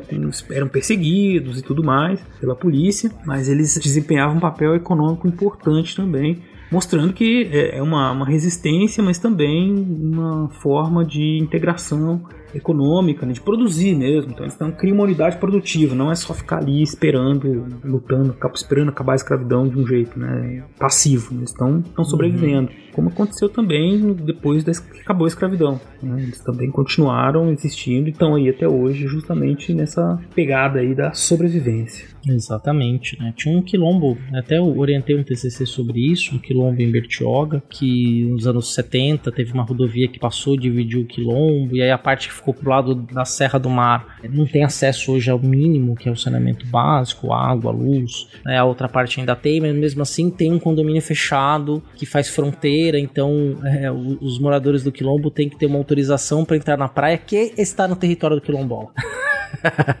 é, o, o riso é de nervoso. Tá? Pra você ter uma ideia da, da, da, dimensão. Quer dizer, é território reconhecido. Esse é titulado, inclusive. Eu fui o primeiro em São Paulo a ser titulado. Uhum. E tem um condomínio de luxo. E aí eles têm que ter autorização para entrar na praia. Que, e a praia pertence ao quilombo. Olha o absurdo né? Quer dizer, que a gente vivencia no litoral de São Paulo, no litoral norte de São Paulo. Não, vocês vejam então, ouvinte. Vejam não, vocês estão ouvindo, né? Podem ouvir aí então que a gente tem uma situação. Nós estávamos falando do século 17, 18, 19 de repente nós estamos aqui no século 21, dependendo, de repente você está até ouvindo isso no século 22, né? enfim, a gente tem os mesmos problemas ainda, né? A gente vive essas consequ as consequências disso até hoje. Em, em, vários momentos que a gente tocou na questão da escravidão, a gente já falou dessas reminiscências, né? No episódio 36 mesmo, quando a gente falava da consciência negra, a gente resgatou essa reflexão das permanências da escravidão no dia a dia, né? E, e não, não só como consequência, por exemplo, com relação ao racismo, as relações de trabalho, né, que são sempre muito baseados numa ética própria da escravidão, né? Então ela tem muito paternalismo. Eu, eu costumo, quando dou aula para falar assim, do cotidiano da escravidão, eu, eu, falo muito do paternalismo, aquela coisa assim, o patrão que te dá um tapinha nas costas, chama para um churrasco, mas você é sempre um empregado, você sempre tem que ficar no seu lugar. E a mesma coisa com essa relação senhores-escravos, né? É, o jogo de poder ali é muito evidente. Por mais que o escravizado entenda aquele jogo e consiga algumas vantagens, ele sabe que a única coisa que vai libertá-lo daquilo é a carta de alforria, né? a liberdade de fato. E é a mesma coisa, eu dou esse exemplo. A mesma coisa, você tá lá com seu patrão e te dá um tapinha nas costas, chama pra comer um churrasco na chácara dele e tudo mais. Se você resolver acreditar que ele é seu amigo, você vai estar muito mal, porque na verdade ele tá fazendo aquilo para te amansar o espírito para você ser um bom trabalhador, veste a camisa e a primeira oportunidade que ele tiver, você tá fora, né? Não tem nada de pessoal ali. Né? A gente pessoaliza muitas dessas relações de trabalho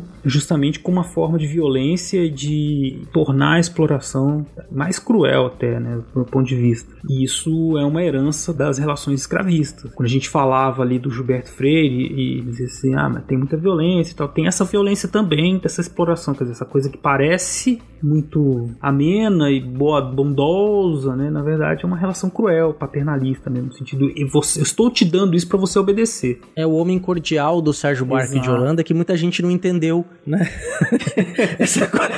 é verdade. Esse é o homem cordial. Esse é o homem é cordial. Esse é o homem cordial. Essa é a cordialidade que, que, que o Sérgio Buarque de Holanda, o pai do Chico, estava falando. Exatamente. É o homem cordial que tem que morrer, né? Não dá, ele tá acabando com o Brasil. Ou o homem cordial acaba com o Brasil. Como é que é? Ou o Brasil acaba com o homem cordial, ou o homem cordial acaba com o Brasil, cara. Exato. Os ouvintes podem ir pensando sobre isso. A gente, quem sabe, um dia fala mais sobre o homem cordial do Sérgio Buarque. Mas é. tá muito ligado aí a essas maneiras de estabelecer relações de sociabilidade, né? Mas, CA, E aí vem presente porque a escravidão acabou, né? Acho que a gente já tem acabou? um episódio contando a abolição. Não, calma. Acabou, 3 de maio de 1888. Voltem lá no nosso episódio sobre a abolição, que é bem sim, interessante sim, sim. vocês conhecerem todo o movimento abolicionista, a história de alguns abolicionistas, o pós-abolição, também acho que tem muita história para ser contada ainda, mas é, já que a gente está falando do presente, acabou mesmo, Céu? É, essa é a pergunta, não é? É, estávamos aí montando a nossa pauta, preparando-nos para gravar, e aí saiu uma matéria. O Sakamoto, o Leandro Sakamoto, publica no blog dele uma matéria com uma ação da polícia, Polícia Federal, em conjunto com fiscais do trabalho, de norte a sul do Brasil, que libertou quase 300 pessoas. Isso sim, 2021, tá, gente? Da condição uhum. de escravizado. É, a gente tem um problema seríssimo ainda de um país inteiro pessoas vivendo em condições análogas à escravidão. Esse é o termo técnico, né? E um sim, esforço sim. muito grande do Estado brasileiro, de pelo menos uns 20 anos para cá, quase 30, tentando erradicar esse tipo de trabalho, né? É, é análogo à escravização, à escravidão, porque a escravidão não existe como regimento jurídico, né, no Brasil. Então uhum. não, há, uhum. não há escravidão no Brasil, né? O Estado não permite, né? Não aceita, né? A escravização não é algo possível. Mas então é análogo à escravidão, mas basicamente é aquele trabalho na qual a pessoa trabalha, a única recompensa que ela tem é a moradia, ou que ela fica endividada com seu patrão e não pode sair de lá. Bolivianos que imigrantes que trabalham em fábricas de roupas e que ficam em situação análoga à escravidão, né? não recebem salário, trabalham apenas por um mínimo de sobrevivência, sofrem maus tratos, quer dizer, vivem, trabalham em condições subhumanas. Isso está presente ainda no Brasil do século 21. E é uma coisa que é importante para nós, né? Nós temos muitas feridas abertas, históricas abertas na nossa sociedade. O autoritarismo, o racismo, a escravização, ainda é uma ferida muito aberta que nós temos que, a própria ditadura, né, que está inclusa no, no, autoritarismo, nós temos que curar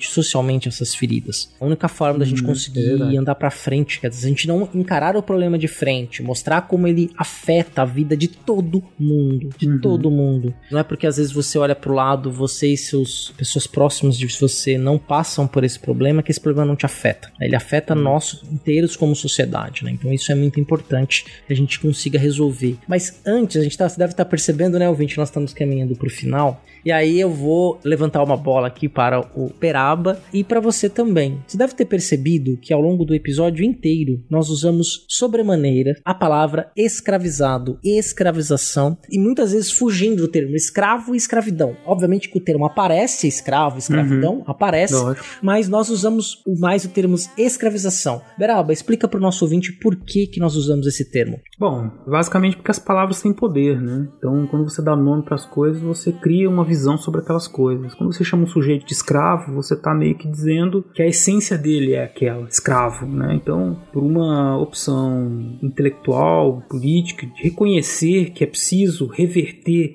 em todos os aspectos o processo de escravização, é muito importante que a gente mude o nome a forma como a gente denomina determinados processos, determinadas condições sociais, né? Então, o sujeito ele não é um escravo, ele foi escravizado, né? Ele passou por um processo de escravização dentro de um regime de trabalho forçado. Então, esses tipos de posições são situações que vão aparecendo né, no, a partir do desenvolvimento de pesquisa, do debate no ambiente acadêmico, que nós reproduzimos, nós colocamos aqui nas nossas falas, justamente para que o poder dessas palavras seja direcionado para outras interpretações do passado. Né? Então, é muito diferente eu falar escravo de falar escravizado, porque eu tô na essência pegando aquele sujeito e dando para ele um caráter de agente histórico, né? de alguém uhum. que que sofreu um processo, mas que tem possibilidade de reações. Né? Então ele foi escravizado, né? o que ele fez com relação a isso? Então, ele é um indivíduo,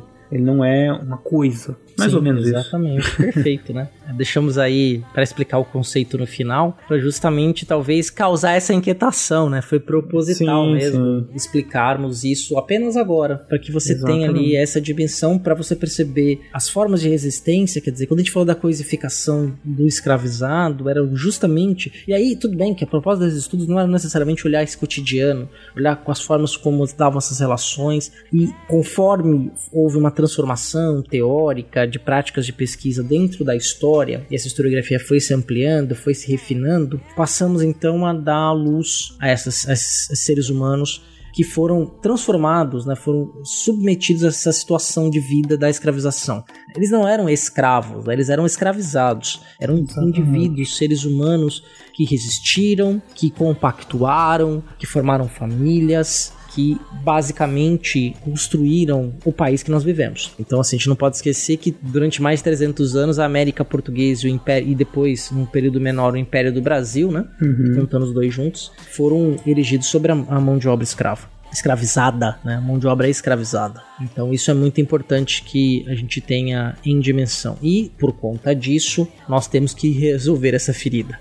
é, a ferida é de todos nós. Exatamente, cara. E a gente tem que trazer para o presente essas discussões. As pessoas estão aí, os descendentes, todo mundo sofre as consequências. A gente trouxe aqui uma, um tema, né? É, os mitos da escravização, mas a intenção é fazer com que vocês refletissem sobre, ah, talvez vocês já soubessem, né, de alguns desses mitos, porque eles estão todo momento sendo debatidos por aí, né? Mas é o objetivo de que vocês refletissem sobre o processo como um todo, né? E para que quando vocês se deparassem com essa questão, pudessem perceber o quão complexa ela é e que é preciso muito cuidado. Acho que essa é uma palavra importante, cuidado para que a gente faça afirmações, para que a gente direcione reflexões a respeito desse processo e de suas consequências. Né? Não foram poucas, não, não é simples de explicar. É, é, desperta muito curiosidade, ao mesmo tempo que reforça uma série de mitos e estereótipos que acabam mais atrapalhando do que promovendo uma, um avanço né, na compreensão,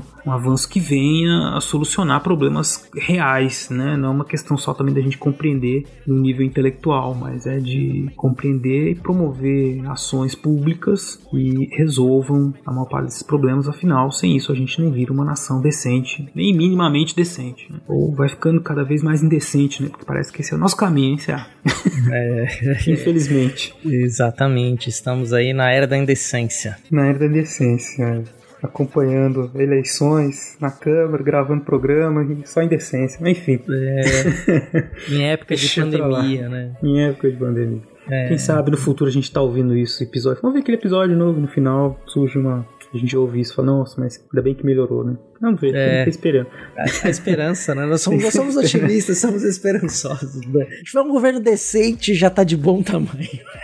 Ah, é, enfim, acho que tá bom. Vamos encerrando por aqui antes que a gente fique devague demais, né? Mas, pô, eu tô muito. Você tá satisfeito? Eu tô muito satisfeito, cara. Eu acho que a gente falou bastante do que a gente tinha planejado. Foi um bom papo. Como sempre, é muito bom conversar contigo, cara. Ah, eu digo mesmo, Beraba. Eu estou extremamente satisfeito. E o papo foi, foi muito bom mesmo, assim. Foi de uma, de uma riqueza. E espero que você, ouvinte, esteja com a mesma sensação prazerosa que nós estamos aqui ao encerrar este papo. Uma coisa que é importante, não se esqueça do Recordar é Viver. E se você quer que este projeto continue alçando voos, né, que sobreviva ao tempo da indecência, né, que tenha mais episódios, você pode apoiar esse projeto. E como é que faz para apoiar a Beraba? Bom, tem três jeitos. Primeiro, que já é muito conhecido dos nossos ouvintes, que é o Padrim. Você vai lá então no site padrim.com.br barra Fronteiras no Tempo e tem também o PicPay. Vocês procuram nosso perfil lá, o Fronteiras no Tempo. Você pode se tornar um assinante do Fronteiras no Tempo. E nesses dois você vai encontrar todas as categorias de, de apoio de 1 a 50 reais. Basta escolher aí como você pode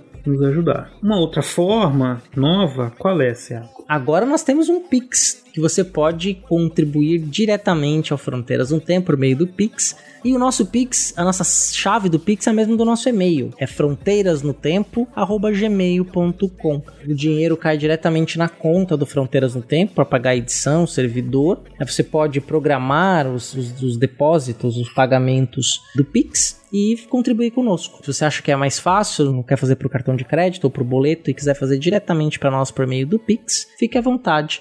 Aí você fez o Pix, manda um e-mail pra gente, mesma chave do Pix, falando: olha, acabei de me tornar padrinho e tal. E a gente entra em contato para agradecer e convidar você a fazer parte do grupo do WhatsApp, ou trocar telefone pra gente bater papo diretamente, que é, pra nós é sempre um prazer conversar com os nossos padrinhos e madrinhas e com os nossos ouvintes. Uma coisa que eu tô sentindo muito falta é que a gente não tem recebido e-mails. Então estamos esperando seu e-mail, se você quiser mandar um e-mail para nós, pra gente ler no programa. Isso, é o e-mail é o fronteirasnotempo@gmail.com. Também pode atingir a gente ali no Twitter, que é o arroba front, conteúdo, front no tempo ou nossa página no Instagram. Ali é onde a gente mais tem interagido com as pessoas atualmente. Você procura a gente no Fronteiras no Tempo, conversando com a gente ali. Se você escrever ali no Instagram, tem uma boa chance de a gente bater um papo ali ao vivo pode escrever. Exatamente. E temos também a nossa fanpage no Facebook, que é o Fronteiras no Tempo, né? facebook.com.br barra Fronteiras no Tempo. Lembrando que todos os links que nós comentamos aqui estão no post, né? Então aguardamos aí pelo seu comentário, se você puder e quiser, pelo seu apoio para se tornar nossa madrinha ou nosso padrinho. Beraba, um grande abraço para ti, meu querido, e nos vemos daqui a 15 dias no Fronteiras no Tempo.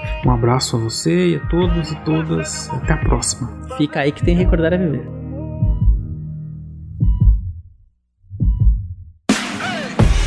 Eu sonho mais alto que drones. Combustível do meu tipo, a fome. Pra arregaçar como um ciclone. Pra que amanhã não seja só um ontem. Com um novo nome, o abutre ronda, ansioso pela queda. Fim do mágoa, mano, sou mais que essa merda.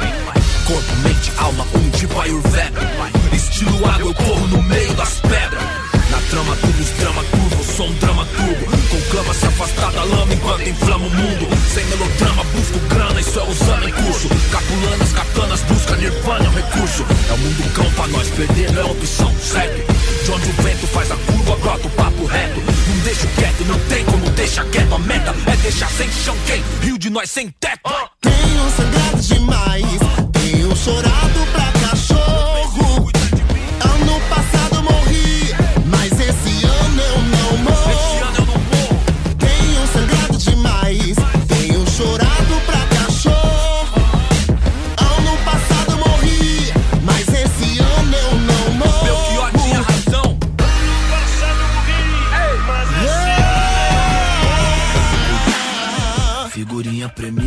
brilho no escuro, desde a quebrada avulso. De gorro alto do morro, os camarada, tudo. De peça no forro, os piores impulsos. Só eu e Deus sabe o que é não ter nada, ser expulso. Ponho linhas no mundo, mas já quis pôr no pulso. Sem o porro, nossa vida não vale a de um cachorro triste. Hoje cedo não era um hit, era um pedido de socorro. Mano, rancor é igual um tumor, envenena a raiz. Onde a plateia só deseja ser feliz. Com uma presença aérea, onde a última tendência é depressão com aparência de férias. Odiar o diabo é mó boi, mó boi. Difícil é viver no inferno e vem à tona Que o mesmo império canalha que não te leva a sério Interfere pra te levar à lona Revide Tenho sangrado demais, tenho chorado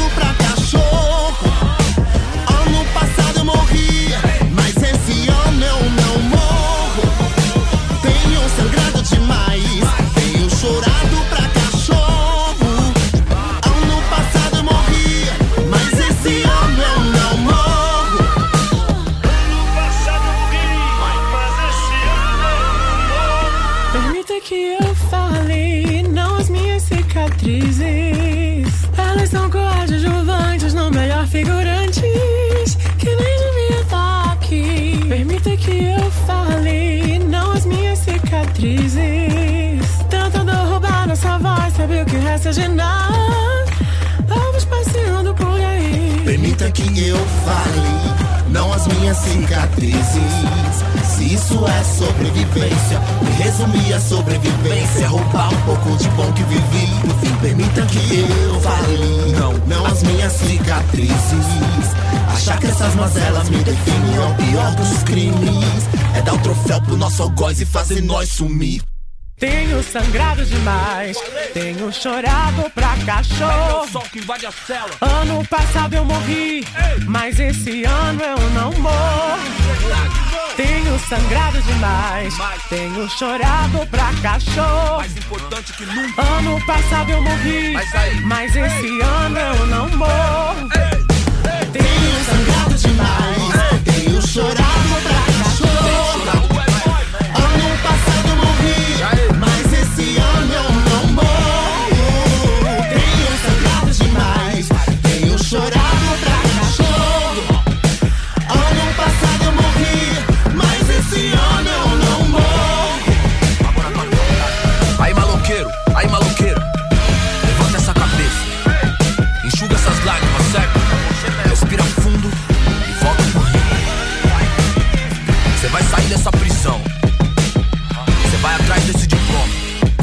da beleza do sol, entendeu? Faz isso por nós. Faz essa por nós, vai, te vejo no pódio. Ano passado eu morri, mas esse ano eu não morro.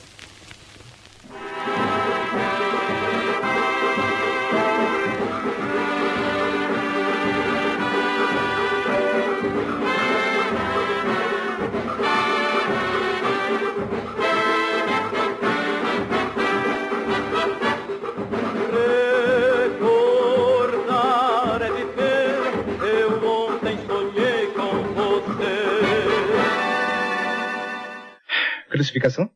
Sim. Ok. Depois da porta, fila esquerda, uma cruz cada um. Carcereiro? Desculpe, há um pequeno engano aqui. Só um minuto, por favor. Olhe sempre pro lado bom da vida.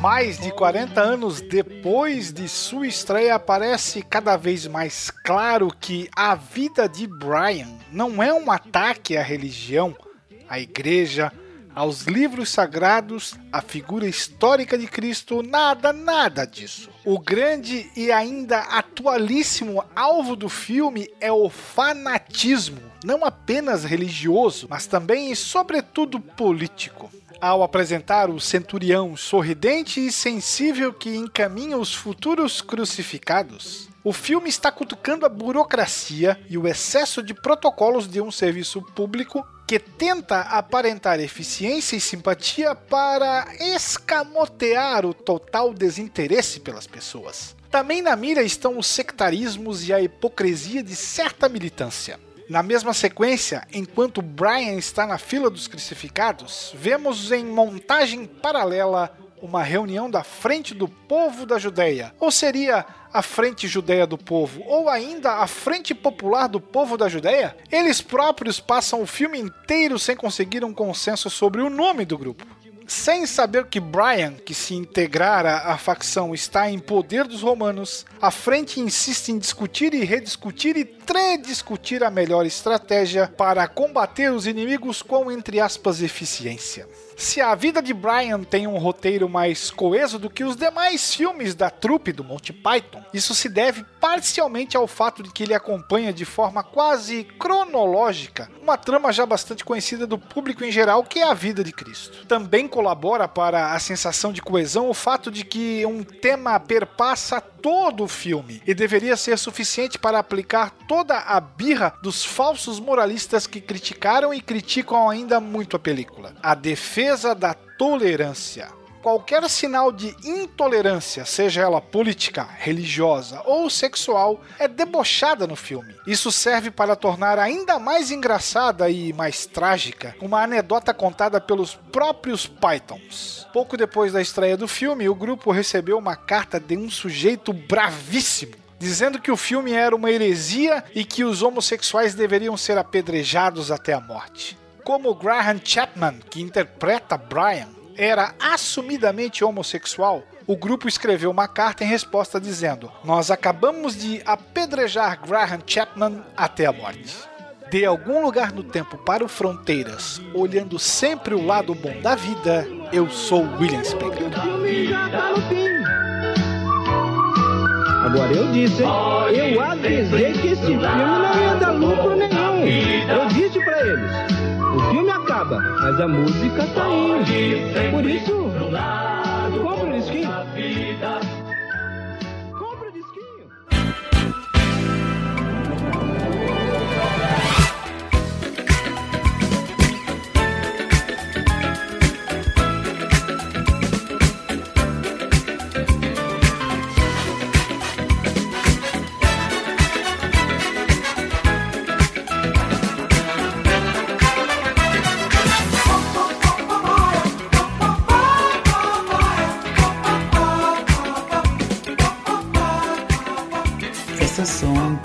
Madrinhas e os padrinhos que ajudaram com a sua contribuição para a produção deste programa. Adilson Lourenço da Silva Filho, Alexandre Estrapação Guedes Viana, Alexandre de Souza Júnior, Aline Lima, Anderson de Oliveira Garcia, Anderson Paz, André Luiz Santos, André Trapani Costa Pocinholo, Andréa Silva, Andressa Marcelino Cardoso, Arthur Henrique de Andrade Cornejo, Bruno Escomparim, Carlos Alberto de Souza Palmezani, Carlos Alberto Júnior, Carolina Pereira Leon, Ceará, Charles Calixto Souza, Cláudia Bovo, Eani Marculino de Moura, Eduardo Saavedra Lozada Lopes, Eliezer Ferronato, Elisnei Oliveira, Ettore Ritter, Felipe Augusto Rosa, Felipe Souza Santana, Flávio Henrique Dias Saldanha, Iago Marcondes, Yara Grise, Isaura Helena, João Carlos Ared Filho,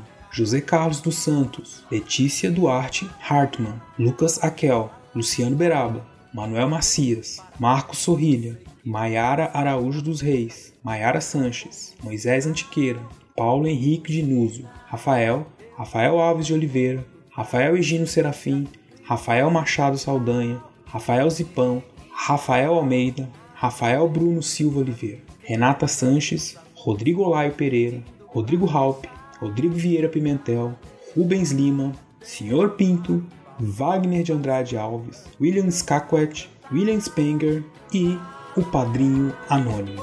Muito obrigado a todos e todas vocês. Pra outro lugar, fogo eterno pra consumir o inferno fora daqui.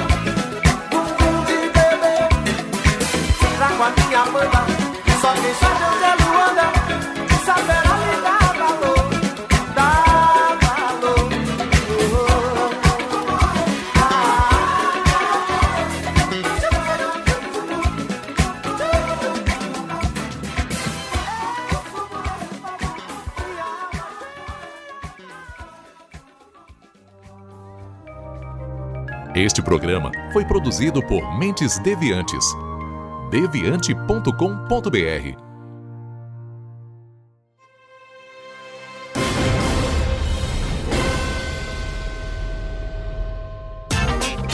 Esse programa foi editado por Adriano João Videomaker. Produções audiovisuais e podcasts.